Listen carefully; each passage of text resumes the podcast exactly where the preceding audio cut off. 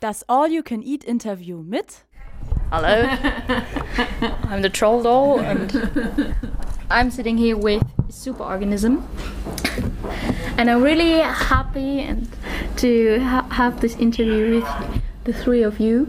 Cool. Uh, okay, cool. There's a song in Germany, oh no, in Austria, and it's like okay, cool. It's a rap song, cloud rap. Is that good? Yes, I like it. Okay. Cool. I'll listen to it afterwards. But it's funny because you listen to the lyrics and it doesn't make any sense. um, Orono, what do you want to do before going on stage tonight? I listened to an interview where you said um, the first time you have to go on stage with Superorganism, you wanted to kill someone. the next time, you wanted to uh, have a cat. Did I say that? Mm, you must have. okay. What do you want? to Uh, this I time? would probably sleep. yeah. So now you're really relaxed before going on stage? Yeah. Yeah, I'd say so. Okay. Do it every day, so. Yeah, we've we've been doing a lot of shows at the moment, so uh, we've been doing probably about four a week. Is that Oh right? wow. Yeah, and between US and Europe, so we're Yeah. pretty. We don't know what time it is, what day it is. Yeah, it's good times, but it's a lot of work. Yeah. Yeah. But are you excited each time you go on stage? Yeah. Yeah, of definitely, course. yeah. Yeah. yeah, This is the time when we're the least excited, and then Uh-huh. in half an hour, Starts we'll- to build yeah, up, yeah, and we'll yeah. yeah.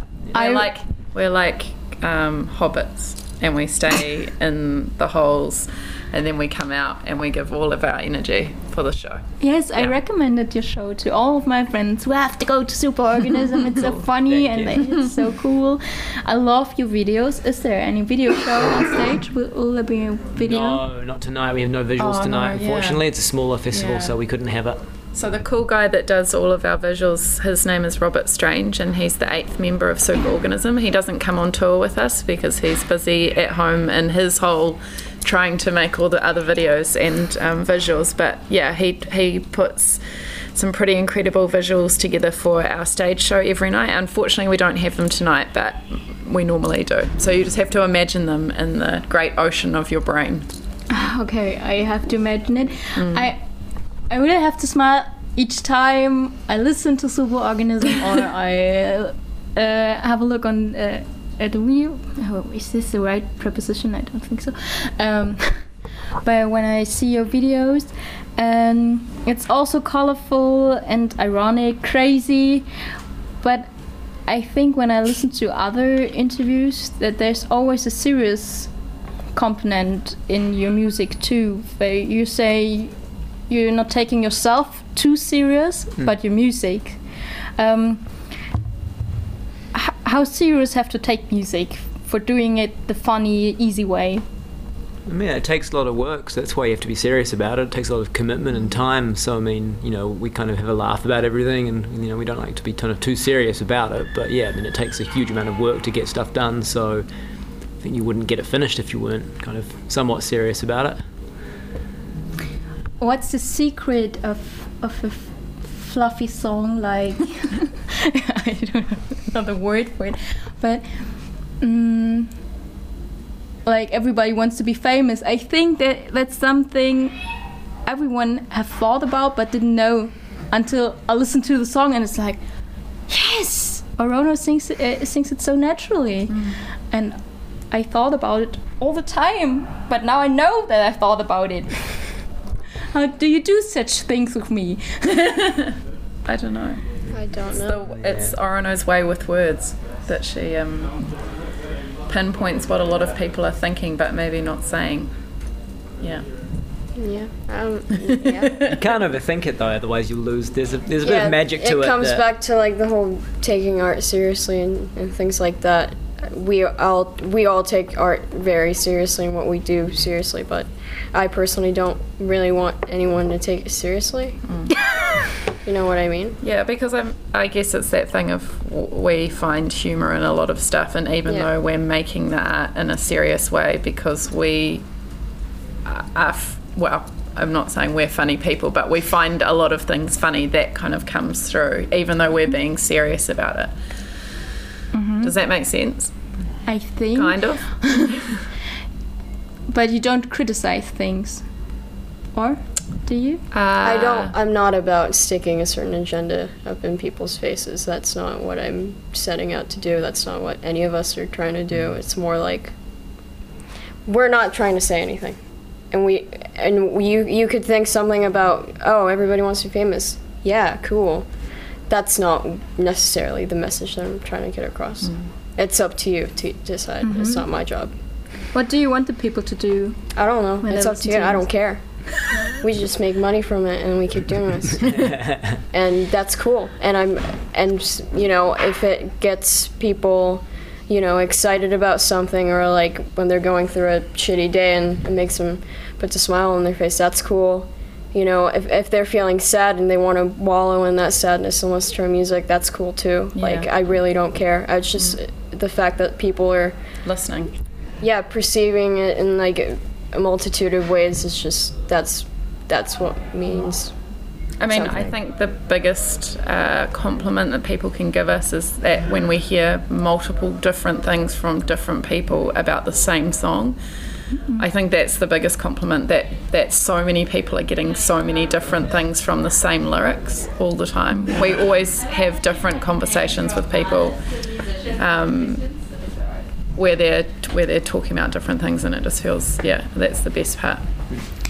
I think I like that you that you do so many experiments with your music or to create sounds like I've saw in uh, I've seen in the Tiny Desk concert with the bubbles Yeah, and the water. Yeah. and I think that create or hmm, you know there's something in the fantasy or in the mind of the people with fantasy when doing such things like creating sounds a different way. Well, Um, we're bringing to life the sounds that are Yes. samples on the yeah on the record. and no instruments are necessary they're cool but you you show another way to um, Yeah, you experience just, you, you music Just make, you just make everything an instrument, really. I mean, you know, a, bu- ah. a bucket of water can be an instrument. Yeah. So So I think musicians have been doing that for a really long time. We're not the first people. yeah to, to us it's not really experimentation all of our predecessors that we're all obsessed with are the experiment and we're just mm. like a diluted version of that like we took out all the bits from our favorite bands and artists mm. and anything art related or just like things that we see in real life and we kind of condense it into one great thing that you know we can make that we're making. Yeah. I'm good, thanks. man. I'll Yeah. grab some ice actually. um, is there a big choreography behind your show Sorry. or Sorry, can you say that again? We're um, on a radio interview, man. how much must you uh, or ha- have your show must be choreographed oh Choreographed. choreographed Yeah. yes Uh, do you mean in the dance moves, or do you mean? no as, as a group as a band Uh, I mean entirely because it has to sync up with the visuals, which we don't have again Yeah. tonight. But, nor- but normally it has the visuals, so everything has to be choreographed to make it all work together. Otherwise, it would be a huge mess. Yeah. Um, but then the guys with their dancing also Yeah. do choreography to kind of m- learn their moves and. I mean, the band started off as a recording and art project, and then it turned when we just made the decision to become to actually go on tour and do live shows. Then we had to start thinking about what what the music was going to look like to an audience. So we had you know lots of practice, days of practice where we had to work out what that was going to be. So there was lots of choreography going on. so superorganism is not just sound but also look yeah, absolutely, hundred percent. and you get to know each other the crazy way with a wizard at the zoo and at the concert. You, you were in Japan and then you met Orono when I. Oh, yeah, I wasn't in Japan, but some people were Ah, in. Japan. Yeah, yeah. Um, would be a band like Superorganism possible without globalization? I think it's a big thing for your songwriting in the first instance. I mean, I don't think it would be possible without the internet, I think, which is part of globalization. Right? yeah what does it even mean at this point What, the internet or. Yeah. What does anything mean? I don't know. The big questions Sure. before the, The, show. answer is yes. I feel like you answered it before you Wait, asked us. Yeah. isn't that crazy? What's crazy? I don't think it's just progression of human Mm-hmm. humans on Earth. I think that it, we will just keep on. There will be other stuff that maybe if we were told about it now, the things that were going to happen in 50 years' time, we would say are crazy, or maybe we wouldn't. But I think not. that now when we look at back at stuff, none of it looks crazy. No. But maybe when you look forward, it looks crazy. I don't know. And how works um, writing music across borders? Well, we all live in London now, but when Yeah. the band first started, Orono was in Maine and Soul was in Australia. The rest of us were in London, and we did it by sharing files back and forth, and it, that seemed really natural to everybody. So it didn't seem unusual. I think that's how a lot of musicians work these days. Yep. Yeah, it was just a it was a very normal, natural thing to do. Yeah. And um, how works the superorganism on stage? Uh, Didn't you ask that? Mm, mm. No, I just w- wanted to ask about the energy mm. of you all, of the seven of you. So we've got a bunch of people. Basically, everyone does something musically. So there are everyone's singing. Orono's obviously the lead vocalist. There's three backing dancers who I'm also not lip do. syncing. She is not lip syncing. I want to. that would be fun. Why? Because I watched RuPaul and they all lip sync. Uh, Drag queens are good at So lip syncing. so yeah, I'm not the kind. We we don't make lip syncing type songs yet. it'd be though. cool if we did. Next time. Yeah, next album.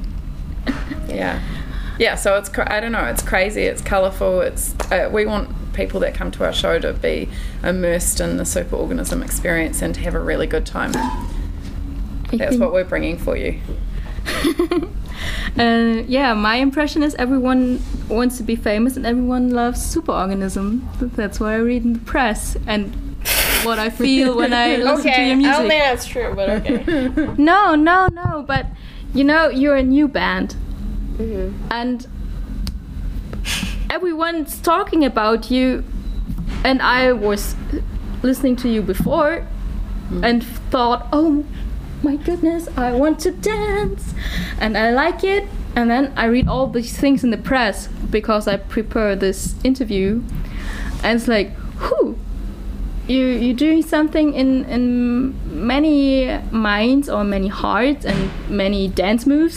yeah, yeah, So you do something with the people, even if you mm-hmm. don't want to. yeah. I no, I hope we do something with the mm-hmm. people. I think that's really important to us. But mostly Yeah, we the fact it. that you you think that everyone likes superorganism, it's cool, it's fun. That's cool. Even though that's Yeah. not true. Objectively speaking. And The fact that you think that is much more meaningful than what the truth is, I think. maybe, but but it's my truth. Mm. Yeah, exactly. Yeah, yeah, Yeah. exactly. That's really Yeah. important. Yeah. Uh, what did change for you until now? Well, I mean, we're on tour all the time now, so that is uh, none of us have ever done that before. Um, I can't remember how many shows we've played this year already, but it's definitely something like 80, 80 shows, and it's August, so we have. We have, yeah, we've got, we're going back to America next month to do a month of, or three weeks of headline shows, and we've got, we're coming back to Europe to do a whole lot more shows, so we're really excited. We're just, we're just uh, tired. tired, tired and excited, and all of the things. Yeah, yeah. And for you, I just didn't know how old you were since I prepared the interview. I was like, she's 18. Wow, I've not seen so much of the world. I'm not writing all those cool things. I'm not. I cannot say that I was playing with Noel Gallagher. Yeah. Yeah. True so story. crazy. Yeah. She's a What- what- queen. You are the queen, exactly. Yeah. More of a king, I think. Okay. Why? Because I. Mm. Oh, I shouldn't say that. No. No. Okay. Okay, you need to. She's a king and a queen. She's both. She sits on both seats. Best yeah, of both sorry. worlds. so, um, yes, thank you for the interview. Thank you. Thank you. I'm looking forward for it. Yeah, we'll see you at the show The show. tonight. Yes, Yeah. yes, yes. I told all my Mehr findet ihr auf dragonseateverything.com oder auf facebook.com slash dragonseateverything.